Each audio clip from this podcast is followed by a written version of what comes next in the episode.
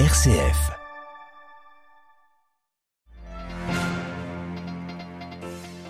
Il est possible de bénir les couples en situation irrégulière et les couples de même sexe. Le Vatican a publié ce lundi une déclaration doctrinale autorisant ces bénédictions. Pas question néanmoins de ritualiser ces initiatives. Retour en détail sur la déclaration du dicaster pour la doctrine de la foi au début de ce journal. Un nouveau plébiscite pour le maréchal Al-Sisi en Égypte. Le Raïs a été réélu pour un troisième mandat avec plus de 89% des voix. Aux grandes dames des militants des droits de l'homme, nous entendrons l'un d'eux. Dans ce journal également, les premières élections provinciales en Irak depuis dix ans dans un pays fatigué par la guerre et la corruption. Et puis nous irons à Nairobi. Le Kenya et l'Union européenne ont signé ce lundi un accord de partenariat économique qualifié d'historique. La présidente de la Commission européenne, Ursula von der Leyen, avait fait le déplacement dans le pays africain. Radio Vatican, le journal, Olivier Bonnet. Bonsoir, le pape François ouvre donc la voie à la bénédiction de couples dits irréguliers dans une déclaration du dicaster pour la doctrine de la foi publiée ce lundi matin. Il est précisé que des couples de même sexe notamment pourront demander à être bénis par un ministre ordonné sans toutefois que cette bénédiction ne valide officiellement leur statut car précise le document la doctrine de l'Église catholique sur le mariage reste inchangée. Les détails avec Jean-Charles Puzolu. C'est un document important que vient de rendre public le dicaster pour la doctrine de la foi. Un texte approuvé par le pape qui, selon le préfet du dicaster, le cardinal Fernandez, permet de mieux comprendre la signification pastorale des bénédictions. Fiducia supplicans fait la distinction entre les bénédictions rituelles et liturgiques d'un côté et les bénédictions spontanées de l'autre. C'est dans cette deuxième catégorie qu'entre dorénavant la possibilité d'accueillir des couples irréguliers qui demandent une bénédiction. Celle-ci, cependant, devra observer quelques règles afin d'éviter qu'elle ne véhicule aucune forme de conception erronée du mariage, car sur ce point, la doctrine sur le mariage ne change pas et toute union hors mariage reste illicite. Ainsi, pour éviter toute confusion, un couple irrégulier ou homosexuel ne pourra recevoir de bénédiction en même temps que les rites d'union civile, ni dans un contexte qui pourrait ressembler de près ou de loin à la célébration d'une quelconque forme d'union. En revanche, ce type de bénédiction peut trouver sa place dans d'autres contextes, comme la visite d'un sanctuaire, la rencontre avec un prêtre ou une prière en groupe ou à l'occasion d'un pèlerinage. Ce que vise l'Église catholique aujourd'hui, c'est l'accueil de ceux dont la relation est obscurcie par le péché et qui tendent une main vers Dieu. Jean-Charles Puzolu et pour retrouver tous les détails sur ce document doctrinal, une seule adresse vaticannews.va.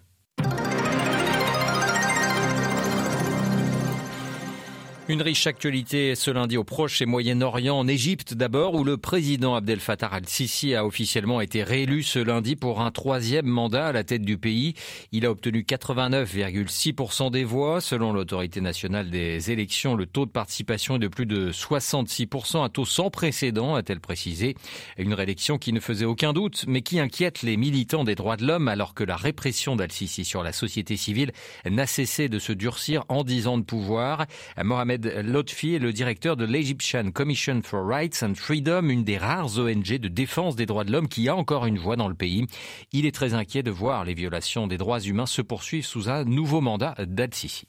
Un troisième mandat pour euh, Sisi de six ans, c'est six ans plus euh, pour les Égyptiens avec euh, la confiscation de leurs droits civiques et politiques, de souffrances économiques avec une inflation galopante, avec des mesures économiques amères attendues dans le deal entre l'Égypte et le FMI, c'est euh, encore une fois euh, la censure euh, de la liberté d'expression, que ce soit en ligne ou dans la presse ou dans les médias traditionnels.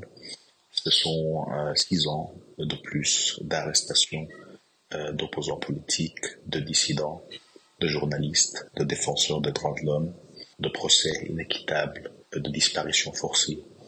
La gamme de violations qu'on a vues en Égypte pendant dix ans, on s'attend à, les, à continuer aller vivre en tant qu'Égyptien. Des propos recueillis par notre correspondante au Caire, Léonie Lebrun, et parmi les messages de félicitations au maréchal al-Sisi, celui de Vladimir Poutine ce soir qui salue euh, la victoire convaincante du président euh, égyptien. Un autre scrutin se déroule également en Irak. Pour la première fois depuis dix ans, le pays organisait des élections pour élire les conseils provinciaux. Un scrutin important pour le Premier ministre en place, mais boycotté par une partie de l'opposition et qui pourrait être largement boudé aussi par les Irakiens dans un un pays fatigué par des années de guerre et de corruption. Les précisions de notre correspondante à Bagdad, Anne-Sophie Lemoff. Un vote capital et pourtant peu d'engouement dans les rues irakiennes. Les élections provinciales se sont tenues ce lundi dans 15 des 18 provinces irakiennes. Ces élections générales au niveau local pavent la voie à la tenue des élections parlementaires fixées à 2025. Le scrutin s'avère être un test clé pour l'actuel Premier ministre, le chiite Mohamed Shia al-Soudani, porté au pouvoir il y a un an par une coalition de partis pro-Iran, est bien décidé à conforter ses positions en vue de poursuivre sa politique de développement des services publics et des infrastructures. Le but de sa coalition prendre la tête de la plupart des conseils provinciaux, 285 membres qui ont pour tâche de nommer les gouverneurs et de superviser l'administration locale. Un nid à corruption pour le très influent religieux chiite Moqtada al-Sadr qui a appelé les Irakiens à boycotter le scrutin afin de ne pas cautionner la domination d'une classe politique qu'il juge corrompue. Frustrés par des décennies de guerre, une corruption endémique et un manque de services, les Irakiens ne croient plus pour beaucoup au pouvoir du vote et renoncent pour certains à se rendre aux urnes à Bagdad. Anne-Sophie Lemauve pour Radio Vatican. Un nouveau vote ce soir au Conseil de sécurité de l'ONU à New York pour tenter d'obtenir un cessez-le-feu dans la bande de Gaza. La pression diplomatique reste forte sur Israël, notamment américaine. Après Jack Sullivan, conseiller sécurité à la Maison Blanche, la semaine passée, c'est le secrétaire américain à la défense, le chef du Pentagone, Lloyd Austin, qui est depuis ce lundi à Tel Aviv, avec toujours un même objectif que l'État hébreu limite au maximum l'impact de ces bombardements sur les civils à Gaza. Un autre message message lancé par l'Américain est en direction du Hezbollah libanais, le mouvement chiite, qui a redoublé ses offensives contre Israël à la frontière sud du Liban depuis le 7 octobre, est appelé à ne pas provoquer un conflit plus large. Des mots qui font écho à ceux de la chef de la diplomatie française, Catherine Colonna, en visite, elle, ce lundi à Beyrouth. Elle a rappelé, elle a appelé à la retenue et à la responsabilité des forces libanaises afin de prévenir toute escalade. La FINUL, la force de l'ONU basée au sud Liban, évoque, elle, une situation tendue et dangereuse. Et puis Colonna, qui a annoncé il y a quelques minutes l'envoi par la France de 700 tonnes d'aide supplémentaire, d'aide humanitaire destinée à la population gazaoui. Et puis la petite communauté catholique de Gaza, endeuillée samedi dernier par la mort de deux femmes tuées par un sniper israélien, ne perd pas courage à l'approche de Noël. Les chrétiens gazaouis, malgré la guerre, continuent à participer à la messe quotidiennement, s'éclairant à la bougie ou encore au téléphone portable. La Guinée, endeuillée ce lundi, au moins 13 personnes ont été tuées et 178 autres blessés dans l'incendie d'un entrepôt d'hydrocarbures en plein centre de Conakry, la capitale. Le drame a eu lieu la nuit dernière. Le bilan pourrait encore augmenter. La zone portuaire de la capitale a été bouclée par les forces de sécurité. C'est un texte jugé historique. L'Union européenne et le Kenya ont signé ce lundi à Nairobi un accord de partenariat économique, une cérémonie en présence du chef de l'État kényan, William Ruto, et de la présidence de la Commission européenne, Ursula von der Leyen. Les éclairages de notre correspondante à Nairobi, Alban Tiroir. C'est un tournant historique, d'après le chef d'État kényan William Ruto, une situation gagnant-gagnant pour la présidente de la Commission européenne, Ursula von der Leyen. L'accord vise à développer les relations commerciales entre les deux marchés. Il garantit un accès sans taxes douanières et sans quotas aux produits kenyans importés dans l'Union européenne.